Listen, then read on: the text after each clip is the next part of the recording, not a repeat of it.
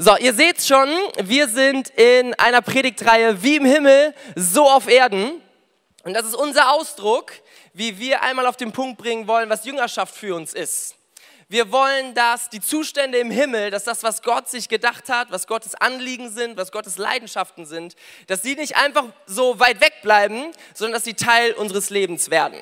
Dass das, was möglich ist, dass wir das erobern, dass wir praktische Schritte reingehen und sagen, Gott, ich lass dich nicht gehen, ich möchte, dass du mir all die Fülle zeigst, die du für mich vorbereitet hast. Und das ist der Weg der Jünger, die damals Jesus gefolgt sind. Diese Menschen, die ein ganz normales Leben hatten, dann Jesus begegnet sind und Tag für Tag dadurch, dass sie ihm praktisch nachgefolgt sind, Tag für Tag, dadurch, dass sie ihm hinterhergewandert sind, dass sie ihm zugehört haben, ein größeres Verständnis bekommen haben von dem, wer Jesus ist wie er sie sieht und was er mit ihrem Leben vorhat.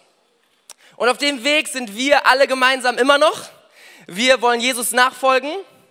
Ist was anderes als Jesus folgt uns nach, was man ja auch denken könnte. Gott, kümmere dich einfach ein bisschen um meine Wege, bitte segne meinen Weg, meine Ideen, meine Anliegen. Nein, wir als Kirche, wir sagen, wir wollen ihm nachfolgen.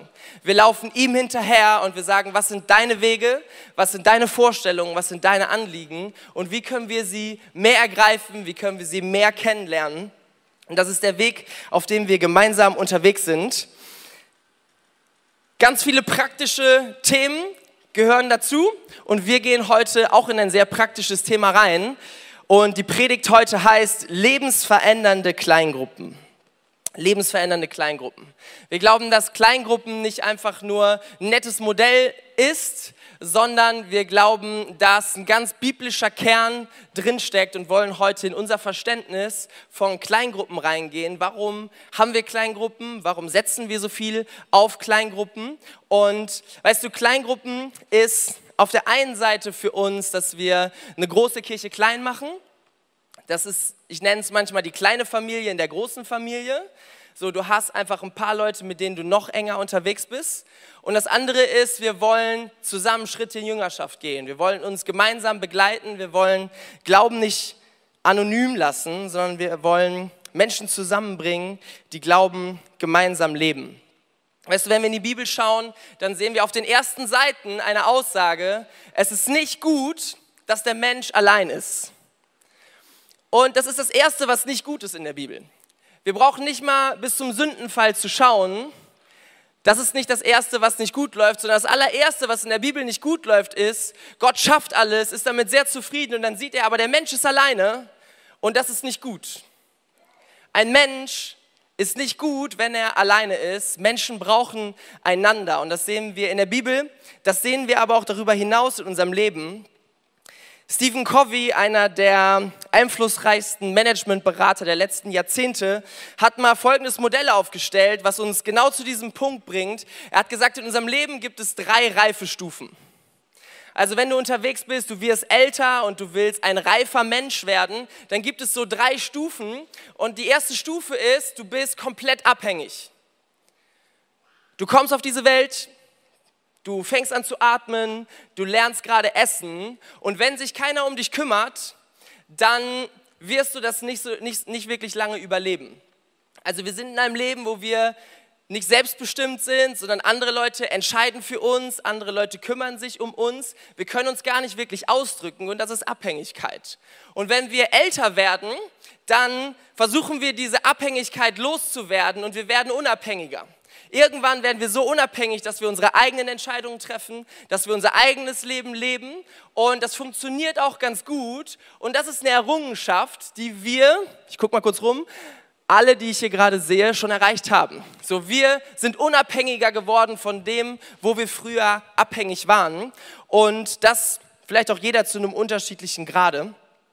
Und dann sagt er aber, das ist nicht die höchste Reifestufe, sondern es gibt eine Stufe, die so viel größer ist, die so viel effektiver ist, die so viel wichtiger ist und einflussreicher für unser Leben. Und das ist, wir begeben uns wieder ganz bewusst in gegenseitige Abhängigkeit.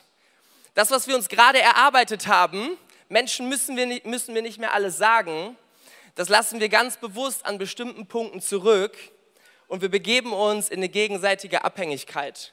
Und er sagt, das ist der Königsweg im Leben, das ist etwas, womit du am allereffektivsten unterwegs bist.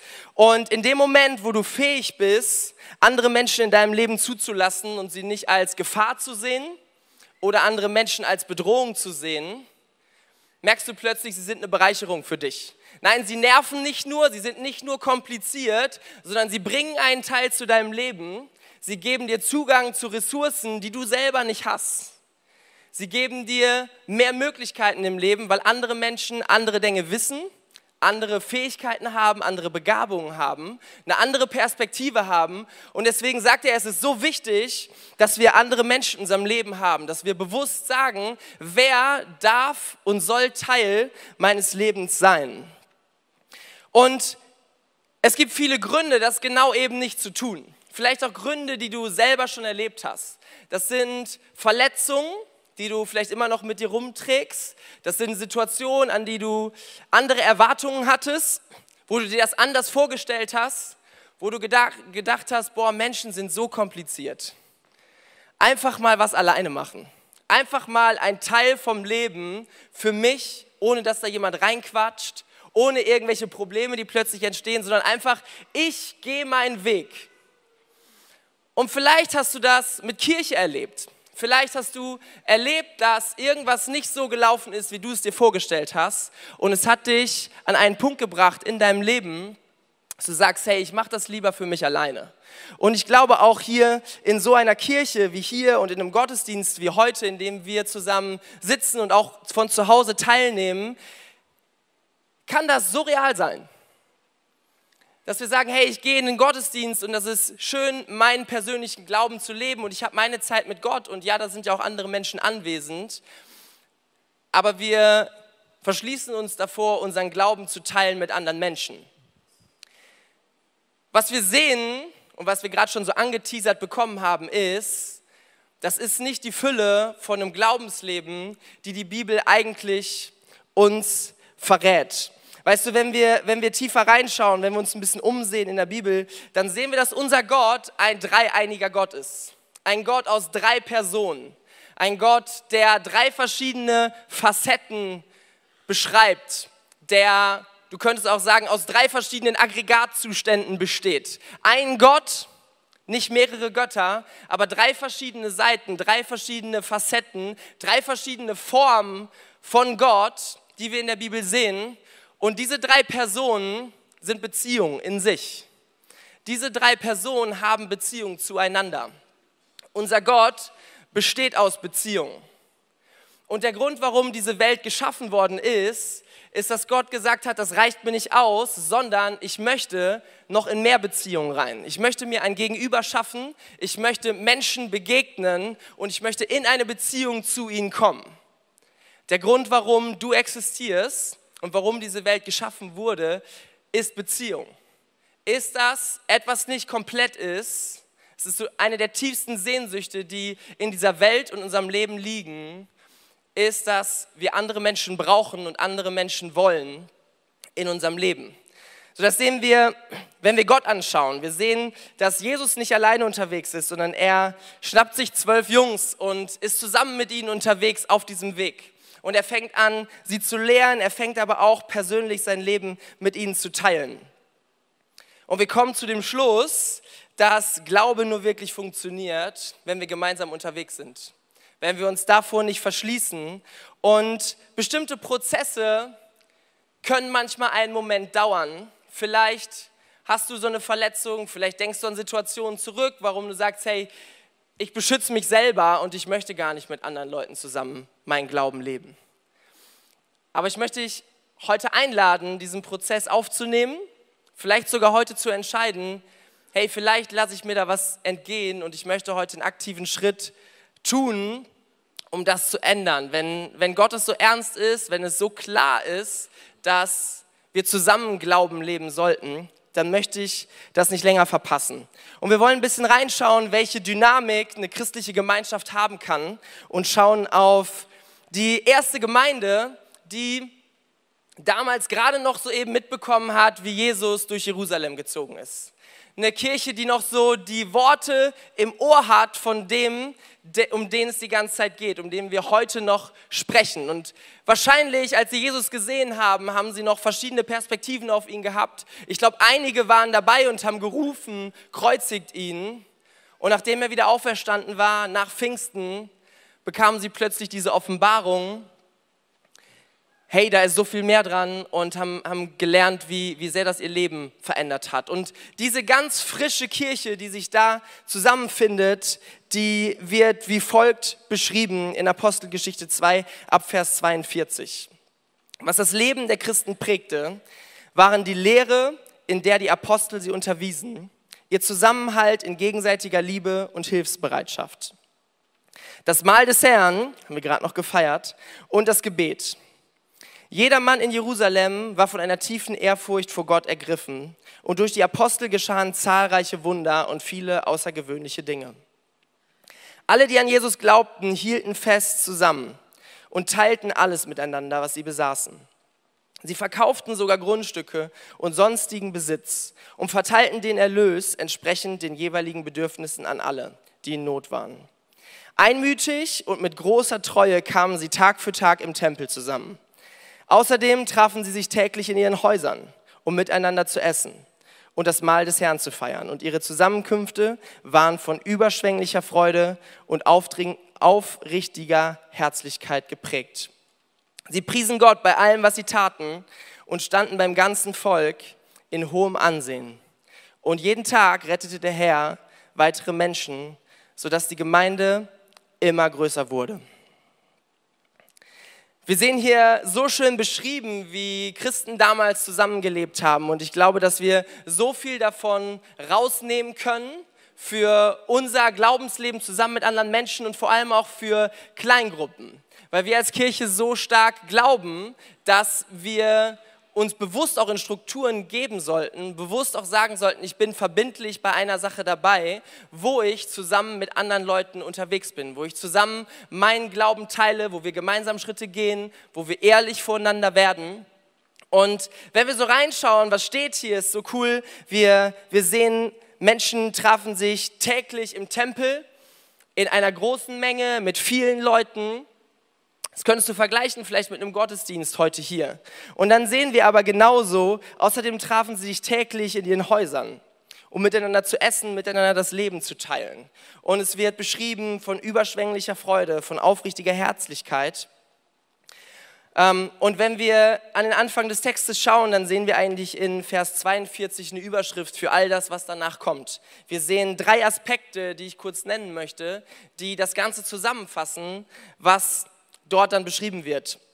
Ein Teil davon ist ihr Zusammenhalt in gegenseitiger Liebe.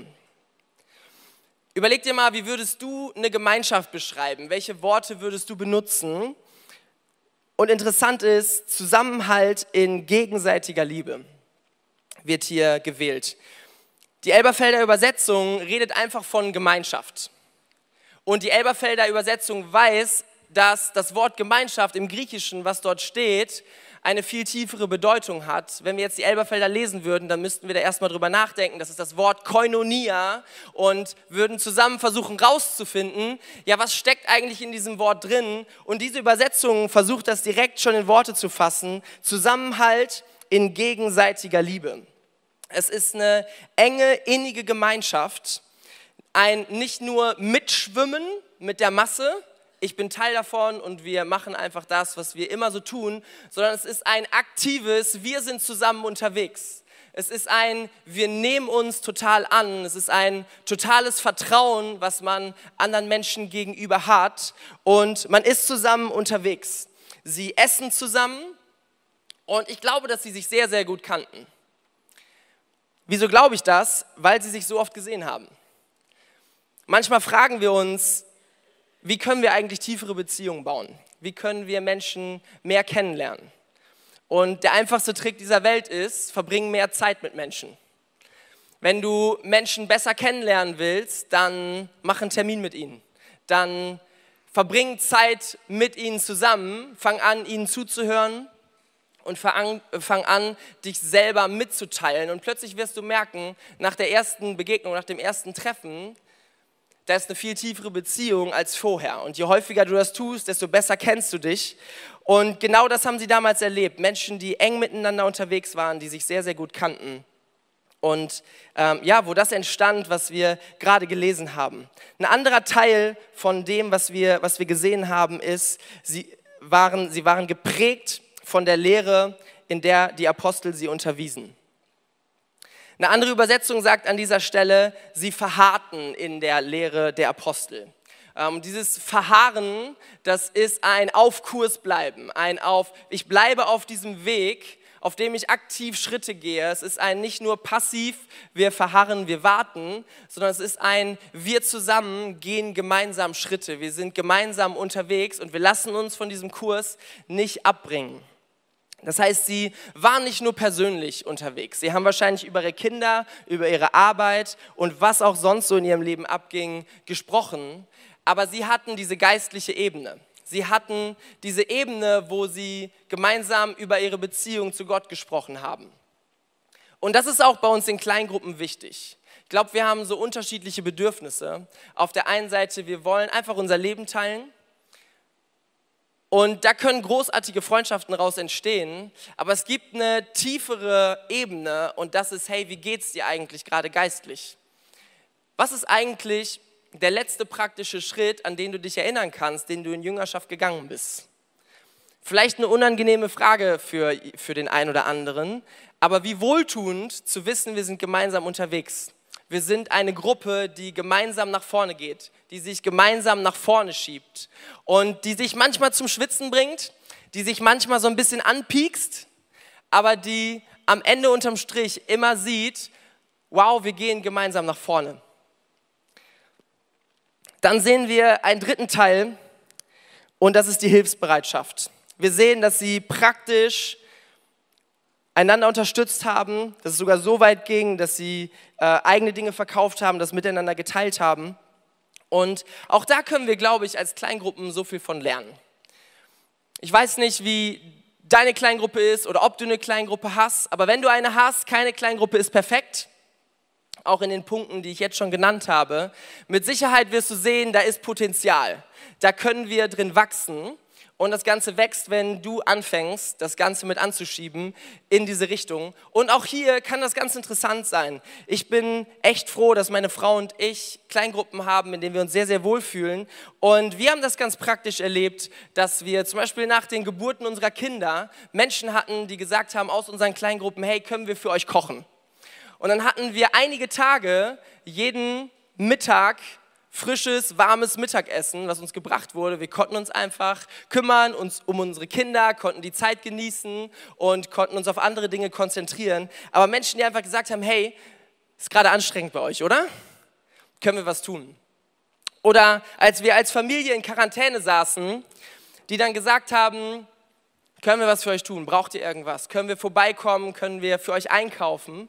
Und wir haben viel mehr Angebote bekommen, als wir das hätten annehmen können. Aber wie schön ist das, wenn wir einander sehen? Wenn wir sehen, was der andere gerade braucht. Und wenn wir auch an dem Punkt nicht alleine unterwegs sind. Deswegen, hey, frag dich mal in deiner Kleingruppe, wie ist es gerade mit persönlicher Nähe? Wie sieht das gerade bei euch aus? Wie seid ihr gerade geistlich unterwegs? Wie sind eure Gespräche? Habt ihr diese geistliche Ebene oder fällt euch das schwer, auf diese Ebene zu kommen? Oder ist es vielleicht auch genau andersrum, dass ihr sehr viel über geistliche Dinge sprecht, aber dass ihr euch persönlich gar nicht so gut kennt? Welche Nöte sind in eurer Kleingruppe? Was kannst du praktisch tun? Und ja, jeder von uns hat seine Grenzen und jeder von uns hat andere Situationen und Phasen im Leben und mal ist mehr möglich und mal ist weniger möglich. Aber was ist etwas, was du vielleicht praktisch tun kannst für jemand anderen aus deiner Kleingruppe? Und so sehen wir hier in der Apostelgeschichte so ein wunderbares Bild von christlicher Gemeinschaft, von praktischer Jüngerschaft, von tiefen Beziehungen und von gegenseitigem Support. Und es zeigt uns so sehr, wie großartig es sein kann, einander zu haben. Die Bibel zeigt uns das an so vielen weiteren Stellen und redet von einigen Einanderstellen, die ich mal im Schnelldurchlauf einmal durchgehen will. Die Bibel sagt uns an einer Stelle, in Johannes 15, Vers 12, das ist mein Gebot, dass ihr einander liebt, gleich wie ich euch geliebt habe. Also wir sollen uns einander lieben. Sowieso jeden hier, aber auch in deiner Kleingruppe. Wir sollen uns einander lieben. Wenn dir das schwer fällt, dann hat der Epheserbrief noch eine kleine Abstufung für dich. Das heißt, du hast hier noch eine andere Möglichkeit. So ermahne ich euch nun in der, in der so ermahne ich euch nun, ich, der Gebundene im Herrn, dass ihr der Berufung würdig wandelt, zu der ihr berufen worden seid, indem ihr mit aller Demut und Sanftmut, mit Langmut einander in Liebe ertragt. Schöne Formulierung, oder? Wenn du es nicht schaffst, jemanden zu lieben, wenn du denkst, oh, ich krieg das nicht übers Herz, ich bin da noch unterwegs, ich bin noch im Prozess, dann gibt uns Paulus hier noch eine zweite Möglichkeit, dann ertrag wenigstens denjenigen in Liebe. Es ist eine andere Ebene. Kannst du vielleicht fühlen? Es gibt vielleicht Menschen, die du siehst, wo du denkst, okay, ich fange mal an beim Ertragen, in Liebe, mit Sanftmut, mit Demut und mit viel Geduld. Aber damit fange ich an und später wird vielleicht das daraus, was wir davor gelesen haben. Dann sehen wir 1. Petrus 4, Vers 10, dient einander, jeder mit der Gnadengabe, die er empfangen hat, als gute Haushalter der mannigfaltigen Gnade Gottes. Wir sollen einander dienen. Jakobus redet davon, bekennt einander die Übertretungen und betet füreinander, damit ihr geheilt werdet. Das Gebet eines Gerechten vermag viel, wenn es ernstlich ist. Eine weitere Stelle aus Epheser 4, Vers 32. Seid aber gegeneinander freundlich und barmherzig und vergebt einander, gleich wie auch Gott euch vergeben hat in Christus. Wir brauchen Vergebung. Wenn du schon mal mit Menschen zusammen gelebt hast, in einer WG, in einer Familie oder du warst schon mal mit Menschen im Urlaub länger als zwei Tage, dann bist du auch schon an den Punkt gekommen, dass du gegenseitig Vergebung brauchst. Dass du gegenseitig dich annehmen muss, so wie dann auch Römer 15, Vers 7 uns das sagt. Darum nehmt einander an, gleich wie Christus uns angenommen hat, zur Ehre Gottes. In all meiner Fehlerhaftigkeit, in all den Dingen, die in meinem Leben nicht rund laufen, hat Gott mich komplett angenommen. Und deswegen will ich auch andere Menschen genauso annehmen und ihnen genauso die zweite Chance geben. Wir brauchen einander. Und es ist mir vor ein paar Monaten so deutlich geworden, in einer der unangenehmsten Situationen, die ich seit langem, langer Zeit erlebt habe. Ich war eingeladen, auf einer Jugendkonferenz zu predigen. Und es war keine so kleine Jugendkonferenz, da waren so um die 800 Leute. Und es war Tag drei und meine Session war dran und ich sollte predigen. Auf diesem Camp waren die sanitären Anlagen sehr, sehr spärlich.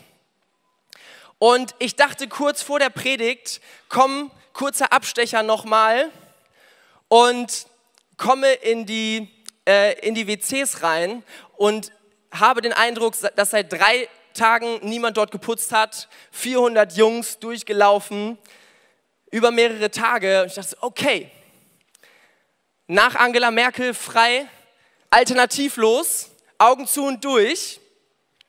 Aber vielleicht kennst du es auch, den Klopapiertrick. Toiletten, Toilette kurz auspolstern, Kontakt vermeiden. Warum ich das erzähle, wird, wirst du gleich noch merken. Und ich stehe ein paar Minuten später am Waschbecken, wasche mir die Hände. Neben mir steht ein Typ, ich gucke ihn an, er guckt mich an. Und ich drehe mich zur Tür, gehe ein paar Schritte raus und er ruft mir hinterher, ey Bruder! Ich denke so, was für ein Bruder? Ich habe gerade ein Ziel, ich bin gerade auf dem Weg zur Bühne. Drehe mich um und er guckt mich mit großen Augen an. Und ich denke, was ist los? Er sagt, du hast da noch was. Ich denke, was habe ich? Ich gucke an meinem Rücken runter und ich sehe, dass aus meinem T-Shirt ein so langes Stück Toilettenpapier rausguckt.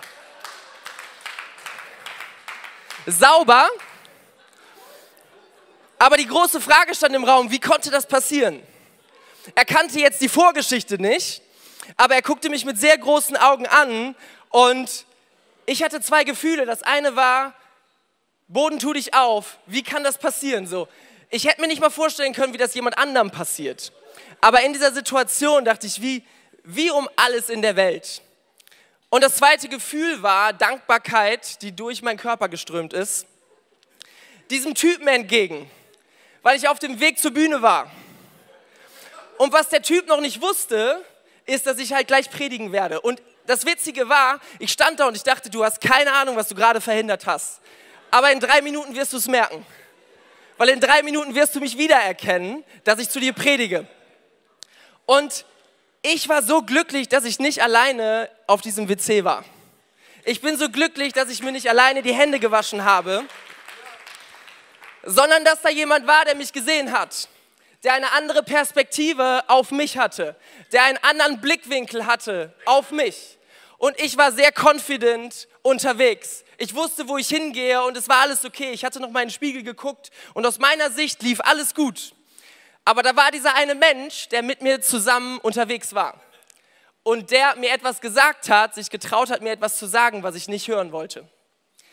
Weißt du, und das ist so ein lustiges Bild für genau das, warum wir einander brauchen. Weißt du, ich weiß, ich brauche andere Menschen, weil es manchmal Dinge gibt in meinem Leben, die ich nicht sehe. Weil es manchmal Dinge gibt, die äh, jemanden brauchen, der mich gerade mal anleitet, der mir gerade mal sagt, hey, fahr mal kurz runter, hol mal kurz Luft. Wie wäre es mit folgendem Gedanken? Hast du schon mal drüber nachgedacht, das vielleicht von der anderen Seite zu sehen? Und genau das wollen wir in Kleingruppen tun. Genau das, so wollen wir gemeinsam unterwegs sein. Und der Schlüssel in solchen Momenten ist Wahrheit und Liebe. Ist auf der einen Seite nicht zu ähm, verschleiern, was wirklich Wirklichkeit ist. Ich glaube, wir sehen manchmal Dinge an Menschen und denken, hey, hat dir schon mal jemand gesagt? Aber wir trauen uns nicht, das Gespräch zu führen. Wir trauen uns nicht, die Gedanken weiterzugeben. Wir denken, hey, es ist unangenehm, der will das wahrscheinlich gar nicht hören. Aber wie du das kommunizieren kannst, ist, die Wahrheit nicht zu verschweigen, aber gleichzeitig in Liebe zu reden. Gleichzeitig zu sagen, hey, wir haben noch das gemeinsame Ziel. Ich weiß doch, wohin du unterwegs bist.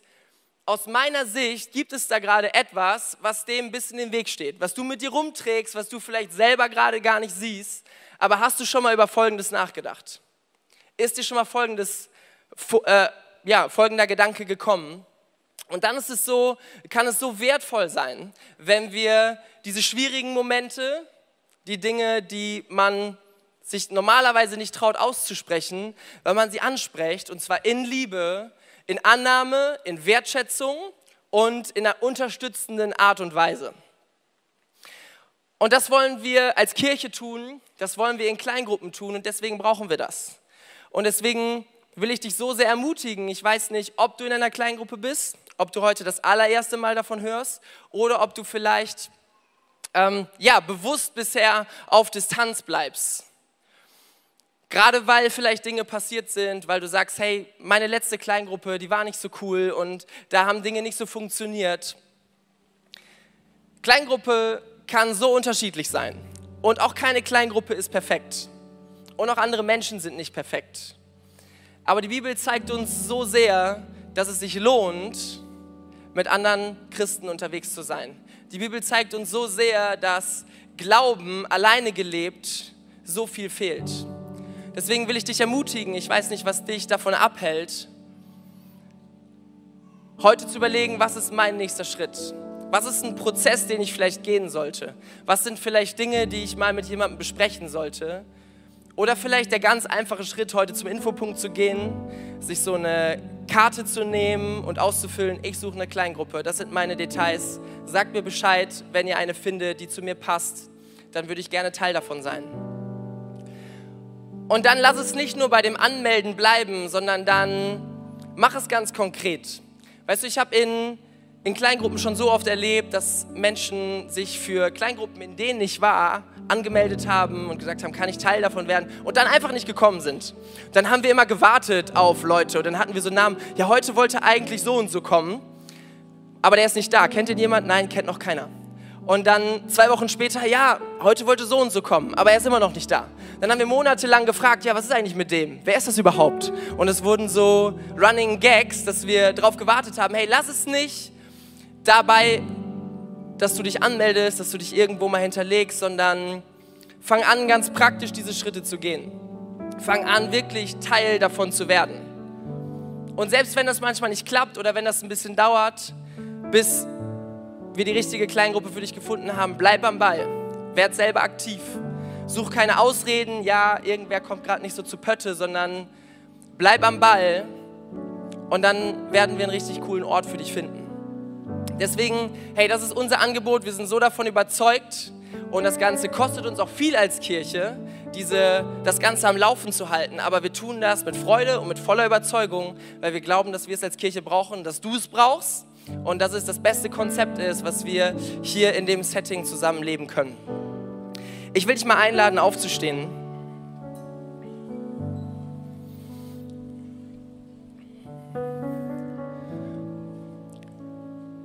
Und an dem Punkt, wo du jetzt gerade stehst in diesem Thema, möchte ich jetzt gerade für dich beten und möchte dich einfach unter Gottes Segen stellen, dass Gott dein Herz bewegt, dass Gott dir Menschen in den Weg stellt, dass er jetzt gerade schon Dinge vorbereitet, vielleicht eine Kleingruppe für dich vorbereitet, die du finden kannst. Ich möchte jetzt beten für dich, der du in einer Kleingruppe bist und der ähm, du auch einen wichtigen Teil dazu beiträgst, dass du helfen kannst, dass die Kleingruppe zu einer dynamischen und geistlich starken Gruppe werden kann. Gott, wir danken dir, dass du Kleingruppen siehst, dass du Beziehungen geschaffen hast und dass du schon so viel getan hast, auch durch dieses Konzept. Durch das, wie wir versuchen zu kanalisieren, was du einfach als Prinzip gelegt hast in deine Bibel und in diese Welt. Jesus, und ich bete, dass du Kleingruppen, die jetzt gerade hier gegenwärtig sind oder Menschen, die jetzt gerade über einen Livestream gucken oder auch in Hagen, wo gerade so viel an den Start geht, Gott, wir beten, dass du mit deiner Kraft uns hilfst, großartige Kleingruppen zu bauen. Gott, wir beten, dass du Leiter befähigst, dass du ähm, Leitern die richtige Sicht gibst, dass du sie segnest und dass du ihnen hilfst, richtig gut zu leiten. Aber wir beten auch für jeden einzelnen Teilnehmer, dass er mitträgt, dass er mitschiebt und dass er selber das Anliegen verstanden hat, warum machen wir das Ganze. Gott, wir beten, dass Menschen ähm, praktischen Support bekommen und erleben in ihrer Kleingruppe. Wir beten, dass echte Freundschaften entstehen, von denen Menschen jetzt gerade nur träumen. Gott, und wir beten, dass eine geistliche Dimension in Beziehung und in Kleingruppe reinkommt, die das übersteigt, was wir bisher erlebt haben. Gott, ich bete für Menschen, die jetzt gerade noch auf dem Weg sind und die sagen, hey, ich habe viel zu viel erlebt und ich bin skeptisch geworden. Gott, ich bete, dass du heute ihr Herz berührst, dass du ihr Leben berührst und dass du ihnen zeigst, wie sie da hinkommen können, was du eigentlich für sie vorbereitet hast. Gott, ich bete, dass Menschen nicht alleine bleiben, nicht anonym bleiben, sondern dass sie mit anderen Menschen zusammen anfangen, ihren Glauben zu leben. Gott, ich bete, dass dieser Reichtum von anderen Perspektiven, von anderen Gedanken, dass er in unsere Leben reinkommt. Und dass selbst da, wo wir uns überwinden müssen, selbst da, wo wir ja mal über vergangene Dinge nachdenken müssen, Gott, dass du uns die Kraft gibst, genau das zu tun. Jesus, und ich bete für Menschen, die vielleicht heute zum allerersten Mal davon hören, dass du ihre Herzen ziehst und dass du ihnen den Weg weißt, nicht allein unterwegs zu sein. Amen. Wir wollen diesen Moment noch nutzen, wo wir hier zusammen als Kirche vor Gott stehen, um noch ein weiteres Gebet zu beten. Und das ist ein Gebet, wo Menschen heute entscheiden können, dass sie schon im ersten Schritt nicht allein unterwegs sein wollen, sondern dass sie sagen, hey, ich möchte zusammen mit diesem Gott leben. Ich möchte nicht ohne Gott hier rausgehen. Ich bin vielleicht ohne Gott gekommen, aber ich will in diese Beziehung wenn das, was aus der Predigt und aus diesem Gottesdienst so rausschimmert, wenn das wirklich möglich ist und wenn dieser Gott wirklich lebendig ist und irgendwie Teil an meinem Leben haben kann und möchte, wenn dieser Gott es wirklich gut meint und wenn dieser Gott tatsächlich aus Überzeugung und aus Liebe für mich gestorben ist und auferstanden, der ich so ein unperfekter Mensch bin, der meine Geschichte ja selber so gut kennt, aber dieser Gott nimmt mich trotzdem an, da möchte ich ihm vertrauen, da möchte ich zusammen mit ihm unterwegs sein. Und ich möchte dich mal bitten, die Augen zuzumachen, da wo du jetzt gerade bist. Und auch am Livestream einfach, ähm, ja, dein Herz aufzumachen und mitzubeten. Weil ich möchte jetzt kurz fragen, ob jemand heute hier ist der sagt, ja, das möchte ich tun, dann möchte ich jetzt gleich mit dir beten. Wir haben ein Gebet vorbereitet und damit ich sehe, ähm, mit wem wir heute zusammen beten, dann heb doch mal ganz kurz deine Hand und gleichzeitig ist das ein Zeichen auch vor Gott, hey, das ist meine Entscheidung heute, das ist deine Einladung, dass du Gott einlädst heute in dein Leben. Und ich gebe einen kurzen Moment, sehr cool, ich sehe schon Hände. Ist noch jemand heute hier, der sagt, ja, das ist meine Entscheidung? Hey, im Chat kannst du auch gerne mit Teil dessen sein. Dann schreib jetzt gerade rein, ich entscheide mich.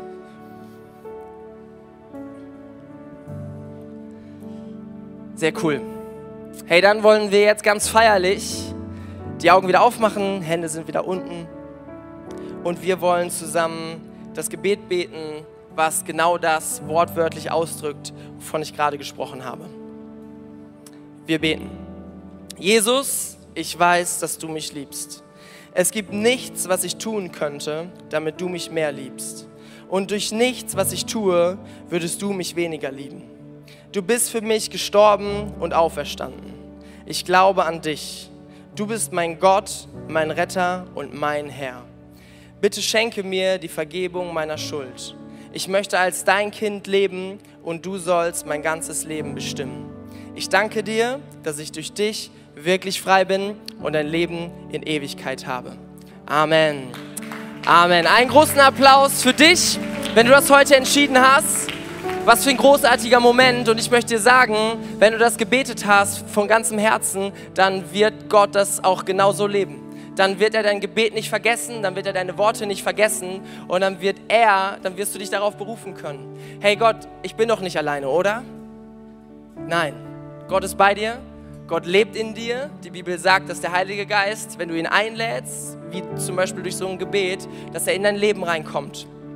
Und dann beginnt heute ein richtig cooler Weg für dich und wir wollen dich sehr, sehr gerne begleiten auf diesem Weg. Wir wollen gerne nachher noch mit dir quatschen, wenn du Lust hast. Wir haben auch noch eine Kleinigkeit, was unser Team dir überreichen will. Ähm, entweder findet das selber den Weg zu dir oder du gehst einfach nachher zur Welcome Lounge und kannst dir das Ganze da abholen. Komm heute noch ins Gespräch mit Menschen, bete heute noch mit Menschen. Ist der beste Weg und das größte Abenteuer, was du je erleben kannst, zusammen mit Jesus Christus unterwegs zu sein. Hey, wir wollen jetzt zusammen noch mal in Lobpreis einsteigen, wollen zusammen ein Lied singen, wollen Gott groß machen und nimm doch einfach die Gedanken, die du jetzt gerade hast, mit in diesen Lobpreis, halt sie vor Gott und sag, komm du jetzt gerade rein, fang du jetzt an mit Gott zu reden und das auszudrücken, was in deinem Herzen ist.